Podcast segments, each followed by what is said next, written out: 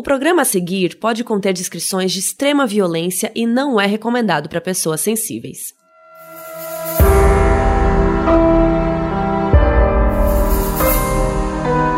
Olá, aqui é a Carol Moreira e hoje temos mais um FAQ que é o Frequently Asked Questions, que eu respondo as dúvidas de vocês sobre casos que já falamos aqui ou coisas relacionadas ao podcast. Esse é o meu programa solo, vocês já devem ter ouvido os casos bizarros da Mabê, e em breve vem aí, vem aí um programa solo da Bel também. Então vamos lá. O Júlio X Bonjourlio, arroba dele no Twitter, perguntou se a gente ainda tem um cronograma de temporada ou se agora o podcast é contínuo. E a boa notícia é que agora a gente tá fazendo contínuo até quando der, e aí quando a gente vê que tá precisando alguma coisa assim, a gente fecha essa segunda temporada. Mas por hora, a gente tá fazendo loucamente, fazendo sem um prazo para acabar. Lo Bittencourt perguntou se teremos feat com o Projeto Humanos sobre o caso Evandro, e a resposta é sim, em muito breve teremos aqui o Modus Evandro, alguma coisa assim. O arroba Marnior falou: em casos com vários livros, registros em vários livros, tipo Manson, por exemplo, como que vocês decidem qual é o mais confiável? Cara, geralmente a gente tenta ler o máximo possível, a gente se divide às vezes, uma lê um, outra vai lendo o outro. Depende, mas em geral a gente tenta checar se as informações são compatíveis, sabe? E se alguma delas a gente não consegue confirmar, ou se tem alguma coisa discrepante, a gente ou não fala, ou a gente fala: olha, neste livro aqui tá falando tal coisa, mas a gente não achou, sabe? Por exemplo, o caso do Ed Kemper, a gente até falou para vocês que foi muito difícil fazer a pesquisa, foi um saco, porque cada livro falava uma coisa, tinha umas coisas que a gente não sabia confirmar se era lenda do povo, sabe, que ficava falando, ou se era realmente real. Então, tem alguns casos que são bem difíceis nesse ponto, mas em geral a gente pega os livros mais confiáveis e tenta comparar também as informações que a gente consegue encontrar em mais lugares. A Brenda perguntou como é o processo de escrita de um episódio. Cada uma fica responsável por uma parte, escreve a sua ou é tudo em conjunto?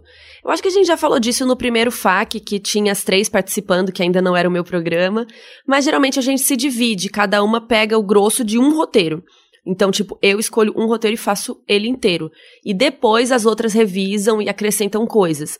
Mas tem roteiros que foram escritos a quatro mãos, com duas de nós fazendo ao mesmo tempo, e aí é uma loucura. E assim é mais raro porque fica mais confuso de organizar as ideias, né? Fica bem mais difícil, tipo, uma escrevendo no meio da outra e tal. Então, geralmente, alguém faz o esquema, faz o grosso e depois vem outra e revisa. E agora tem uma pergunta sobre o nosso episódio 11, que é sobre a Gypsy, aquela menina que foi criada pela mãe como se ela fosse doente e tal, e acabou matando a mãe com o namorado. E aí a pergunta é da Sensualize, e ela pergunta: alguém sabe o que aconteceu com o Nicholas, que era o namorado dela, né? Se ele ainda tá preso ou se ele foi executado? Então, o Nicholas foi preso à prisão perpétua para sempre e ele não tem direito à liberdade condicional. Quando você pesquisa o nome dele agora, tem pouquíssimos resultados e geralmente é pouca coisa, assim, não, fala muito. Ele deu uma entrevista em 2019 e ele disse que a Gypsy era a cabeça da história toda, que ele se sentiu enganado por ela, porque eles viveram os dias mais lindos quando estavam juntos e tal, que ele nunca sentiu isso por ninguém. Mas ele também diz que ele faria a mesma coisa, porque ele mataria sim ainda a Didi, a mãe da Gypsy, porque ele não aguentava ver ela sofrendo e ninguém merece passar pelo que a Gypsy sofreu, então ele faria tudo de novo. Tem uma petição para diminuir a pena dele ou para ele ser transferido para um hospital psiquiátrico, mas tem poucas assinaturas, então tem pouca coisa falando sobre ele. Nessa entrevista de 2019 tem uma foto dele que ele tá super barbudo, sabe aquela barba que tá na moda agora, bem grandona assim, e ele tá com essa barba, ele tá com uma cara completamente diferente assim. Se vocês quiserem ver, a gente pode fazer uma thread, né, Mabê? a Rai Gomes perguntou: no caso da Didi e da Gypsy, eu fiquei em dúvida se a Gypsy já tinha algum problema de saúde ou se a mãe dela inventou tudo para comover as pessoas e se aproveitar. É o trabalho de vocês. Obrigada. Então, como a gente falou lá no episódio, ela tava achando que ela tinha alguma coisa, que ela não tava respirando e não sei o quê, mas só ela viu aquilo. Os médicos falaram que tava tudo bem com a Gypsy. Então, na verdade, assim, parece que a Gypsy era saudável, não tinha nenhum problema. Claro que de vez em quando ela deve ter realmente ficado doente com uma gripe, normal, né? Todo mundo fica doente. Mas pelo que a gente sabe, ela não tinha nada grave, que nem a Didi falava. Sobre o nosso episódio 14 de Mindhunter. A Débora mandou: Oi meninas, vi a série por pura influência de vocês e adorei. Gostaria de saber se o caso do filho do personagem Bill Tent tem alguma veracidade.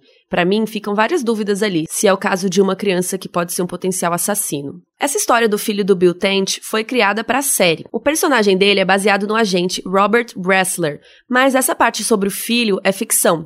Na série, o filho dele, Brian, se envolve no assassinato de um bebê. Na vida real, o Robert Wrestler não tem nenhum filho adotado, ele tem três filhos biológicos e, até onde a gente sabe, nenhum deles está envolvido com nada parecido com isso. Mas o assassinato em si pode ter tido inspiração na realidade, o que nunca foi confirmado pelo showrunner da série, mas eu vou contar o caso para vocês e vocês vão ver como é parecido. Tem uma história de 1971 que lembra bastante esse caso. Dois irmãos de 7 e 10 anos de idade bateram em um bebê de um ano e oito meses que encontraram no parquinho. A mãe do bebê tinha deixado ele no parquinho junto com a irmã, e o nome dele era Noah e a irmã era Simane. E ela estava ali perto de olho e tal, tomando um sol. E de repente a Simane, a menina mais velha, voltou e disse que o irmãozinho tinha sumido. Esses dois meninos pegaram o Noah, que estava andando meio perdido sozinho no parque, perguntaram para algumas pessoas de quem era, se alguém conhecia ele, e não acharam ninguém. Então levaram ele para um lugar que ficava uma quadra e pouco do parquinho, que era um lugar meio subterrâneo, vazio, que eles usavam para brincar. E eles ficaram ali por um tempo brincando com ele e tal, só que o bebê começou a chorar. Como ele não parava de chorar, eles começaram a bater no Noah com as mãos e depois com um tijolo. O bebê ficou desaparecido por cinco dias e quando a polícia estava perguntando pelo bairro e tal, um dos meninos, né, que matou ele, falou que ele poderia estar tá por ali e apontou o local. Então eles encontraram o bebê tapado com uns panos e plásticos e ele estava em cima de uma cruz de madeira feita com umas tábuas. Uma coisa horrível, os policiais falaram que dava para ver o crânio do bebê. Aos 30 anos de idade, um dos meninos contou que ele pegou essas tábuas e colocou em forma de cruz porque ele achou que talvez o bebê pudesse ser ressuscitado por Jesus. O mais velho, de 10 anos de idade, ficou dois meses em um lugar de detenção de adolescentes e depois as acusações de assassinato foram retiradas por uma corte infantil, né, dos dois. E aí eles foram para uma casa especial por dois anos e receberam tratamento e aconselhamento e depois voltaram para a custódia de sua mãe. Depois de adultos, o mais velho viveu uma vida normal, teve filhos, seguiu e o mais novo teve diversos problemas com a lei e abuso de drogas. Ele até foi condenado duas vezes por abuso infantil inclusive do seu próprio filho de três meses. Isso é muito triste e dá pra ver como essas histórias traumatizam as pessoas, né? Mas às vezes de formas diferentes. O menino que era mais velho, talvez por ele ser mais velho, ele conseguiu entender melhor o que aconteceu e sei lá, superou, entre aspas, né? Porque a gente nunca vai saber, ou provavelmente nunca vai superar isso. Mas o menino que era mais novo de 7 anos, provavelmente muito pequeno, né? Não entendeu, ficou mais traumatizado e acabou sofrendo com tudo isso depois. Inclusive repassando, a gente já falou muito disso por aqui, né? Quem sofre abuso ou quem tem algum trauma, assim, geralmente repassa o abuso para outros, né? Muito triste. A Melisa Antunes perguntou: Carol, qual foi a sua primeira experiência com casos de crimes reais e o que você sentiu? Leitura, filme, notícia? Cara, eu não lembro muito bem, mas eu lembro que eu li Estação Carandiru quando eu tinha 11 anos. Que era um pouco jovem, mas era um livro que meu pai ou minha mãe tinham em casa. E às vezes eu ficava fuçando nas coisas deles, nos livros da estante, para ver se tinha alguma coisa que me interessava e tal. E eu li lá, eu olhei lá Estação Carandiru, e aí eu fui ler. E aí eu fiquei viciada, inclusive roubei esse livro para mim, ele tá comigo até hoje. Eu já li ele umas 10 vezes ou mais. Eu lia ele muitas vezes, eu amo esse livro, eu amo Drauzio Varela, o doutor Drauzio Varela, né, respeitem. Então eu acho que meu primeiro contato um pouco mais profundo com o crime real foi assim, pela visão dos prisioneiros e, né, desse médico que ia lá e tal. Então não foi necessariamente saber sobre os crimes, né, saber sobre uma história de um criminoso. Eu acho que foi pelo Dr. Drauzio mesmo que eu fiquei sabendo. Inclusive, eu queria muito trazer o Dr. Drauzio aqui para falar do que ele viveu, do que ele aprendeu nos sistemas carcerários e tal. Os livros dele são tudo. Eu recomendo muito. Um dia, quem sabe? Não custa sonhar. O início de um sonho. Sobre o caso do Ed Kemper, o nosso episódio 16, a Agatha Furquim mandou no Instagram. Oi, suas lindas. Acabei de ouvir o episódio do Kemper, sem palavras, amei, tudo mais. Fiquei com duas dúvidas por que, que eles chamavam ele de assassino da escola educacional mista antes de descobrirem que era ele. O nome não fez muito sentido para mim. E com relação à família dele que sobrou, tem informações? Porque deve ter sido mega foda, né? Viver o resto da vida com esse marco horrível do irmão. Quando vocês falaram das irmãs dele no julgamento, eu lembrei da filha do BTK. Sim, eu falei um pouco da filha do BTK aqui já em outro programa, né? Então vou te responder. Eles chamavam o assassino de co-ed killer porque ele estava matando várias meninas co-eds que eram as estudantes de escola educacional mista, por isso que é co. Então, co-educacional. E aí eles davam esse apelido para as estudantes que era co-ed. Então, esse nome co-ed killer era pro assassino que estava matando essas meninas, quem quer que ele fosse. O bizarro é que depois foi descoberto que o assassino era o Ed Kemper, então o nome real do co-ed killer era Ed Camper. Então foi uma coincidência bizarra. Sobre a família dele, eles vivem meio escondidos, assim, não gostam de falar muito. O pai do Ed Camper morreu em 1985 já, mas o meio-irmão dele deu uma entrevista em 2017 sem se identificar. Ele não fala o nome dele real, né? Ele disse que eles morrem de medo de um dia ele sair da prisão, que o resto da família tem muita mágoa e raiva dele, que tem gente que até comentou que se ele saísse da prisão mataria ele e tal, principalmente pelo assassinato dos avós, né? Mas também por todo o mal que ele causou. O próprio meio-irmão disse na entrevista que faria o mesmo se visse ele na sua frente. Ele disse também que acredita que o Ed só contou uns 70% da história por aí, que ele provavelmente é muito pior e mais depravado, e provavelmente até cometeu outros crimes que ele nunca contou. As duas irmãs dele, eu não consegui achar nenhuma entrevista, pelo que eu entendi, só o meio-irmão topou falar com a imprensa. Ainda sobre o Ed Camper, mas agora já falando do nosso episódio 14, que é o Mind Hunter, a Soul ZWMI mandou no Instagram. Uma dúvida, em Mind Hunter, quando o Ed Camper manda cartas pro Holden ir visitá-lo e depois de muito tempo ele vai lá e tem aquele surto quando o Ed tenta abraçá-lo. Aquilo é real? Não, isso foi inventado pra série. O momento que o John Douglas teve aquele treco e tal, a gente já contou no episódio de Mindhunter, mas essa parte dele receber uma carta do Ed e ir lá visitar depois e tal, isso não aconteceu na vida real. O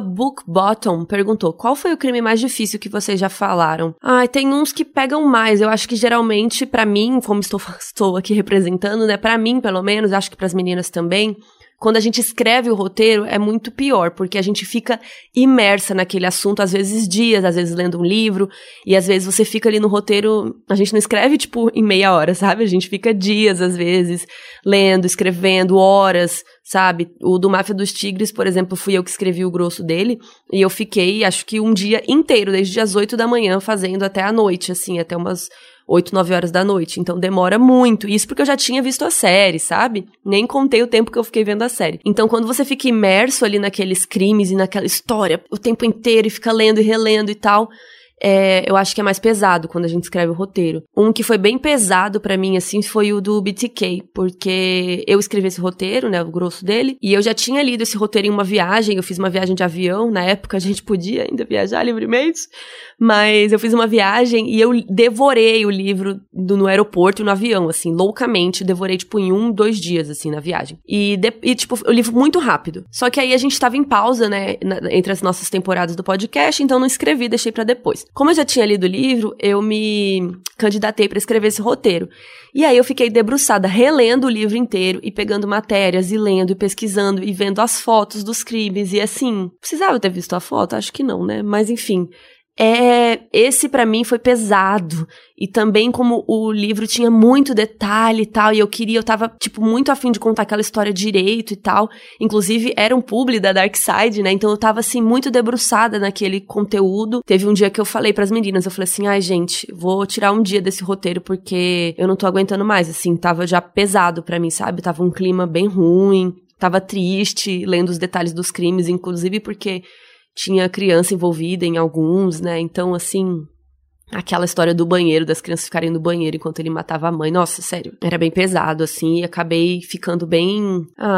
Não sei a palavra, né? Ficando um pouco incomodada, assim. Me teve uma hora que eu cansei um pouco desse roteiro e falei, ah, eu vou dar um tempo, porque tá pesado. Sobre o caso da Amanda Knox, do nosso episódio 19, tem muitas perguntas. Então vamos lá. A Vero Jabarra, arroba Vero Jabarra do Twitter, mandou. A Filomena e a outra menina que morava com a Amanda e a Meredith estavam onde no dia da morte? Eu nunca entendi isso. Então, no andar térreo da casa moravam quatro pessoas. A vítima, a Meredith Kersher, a Amanda Knox e mais duas, a Laura Mezzetti e a Filomena Romanelli. As duas eram italianas e trainees em uma firma de advocacia. Na semana em que o crime ocorreu, era feriado na Itália, então as duas estavam viajando e depois a polícia confirmou que elas tinham bons álibis, ou seja, que tinha como verificar que elas estavam em outros lugares no momento do crime. Isso que significa ter um álibi, né? Alguém falar que você estava com a pessoa, ou ter uma gravação de uma câmera da cidade que mostra onde você estava de verdade e tal. E na parte subterrânea da casa moravam quatro caras que eram estudantes e também estavam fora no dia do crime. Mas essa informação é bem difícil de achar, quase quase não se falou sobre as duas é, roommates, né, que moravam com elas.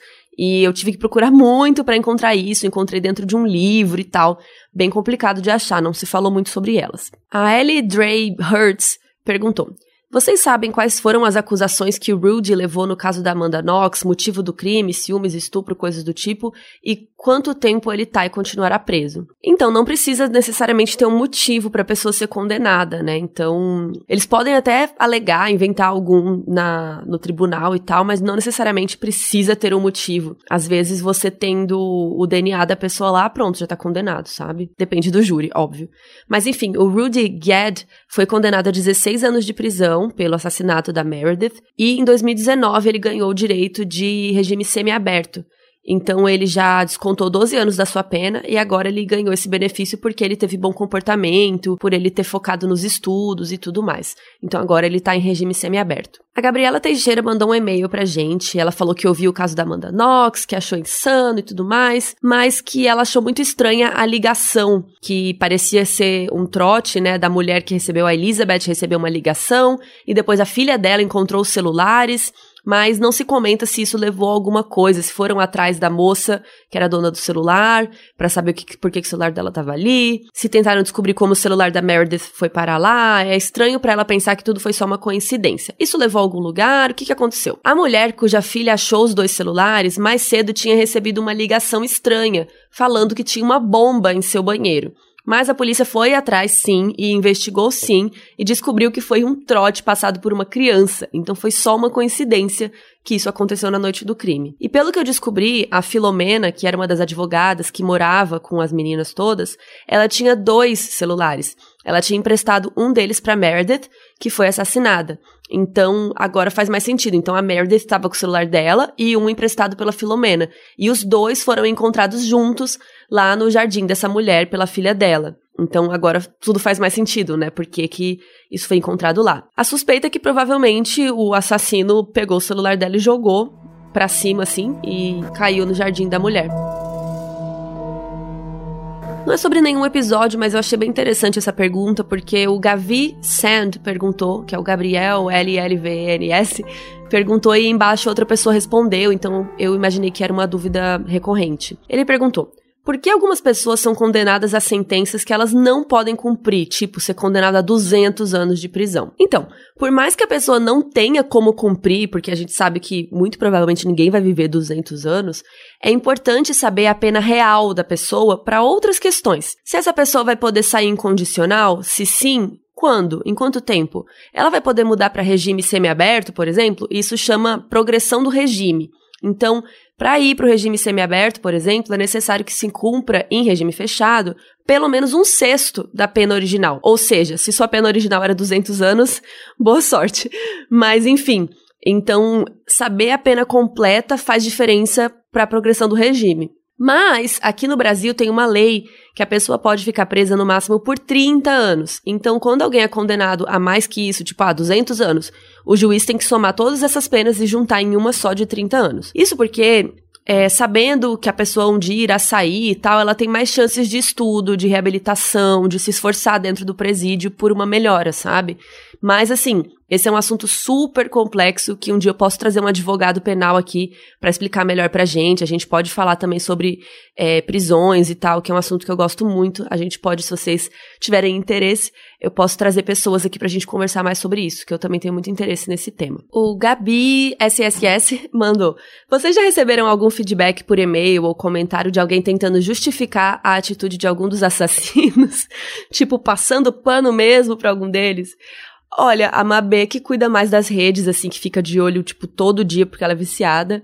Mas eu não me lembro de nenhum comentário assim. Acho que até porque a maioria dos assassinos que a gente traz aqui é bem injustificável, né? Por mais que a gente fale também das infâncias e como a maioria deles teve uma infância complicada e difícil, não é por isso que você vai sair matando pessoas, né? A gente sabe que as pessoas ficam traumatizadas e tudo, mas nem toda pessoa traumatizada vira assassino. Então, acho bem difícil justificar a maioria dos casos que a gente conta aqui, mas não me lembro. Se alguém achar algum comentário assim, me manda. Arroba smallgrl, girl. Por que parece que não temos mais tanto casos de serial killers hoje em dia como tinha antigamente? Ou é só impressão? Cara, eu acho, eu pessoalmente, tá? Não fiz pesquisa para falar disso, eu tô falando assim do meu coração essa parte. Eu acho que é porque hoje em dia a gente tem mais tecnologia e a gente consegue prender os assassinos antes. Porque antigamente, sei lá, na época do Ed, do Ted Bundy. Por exemplo, o Ted Bundy ia matando por vários estados. Era super difícil os estados, né, as polícias de cada estado se comunicarem entre si, trocarem ideias sobre os crimes.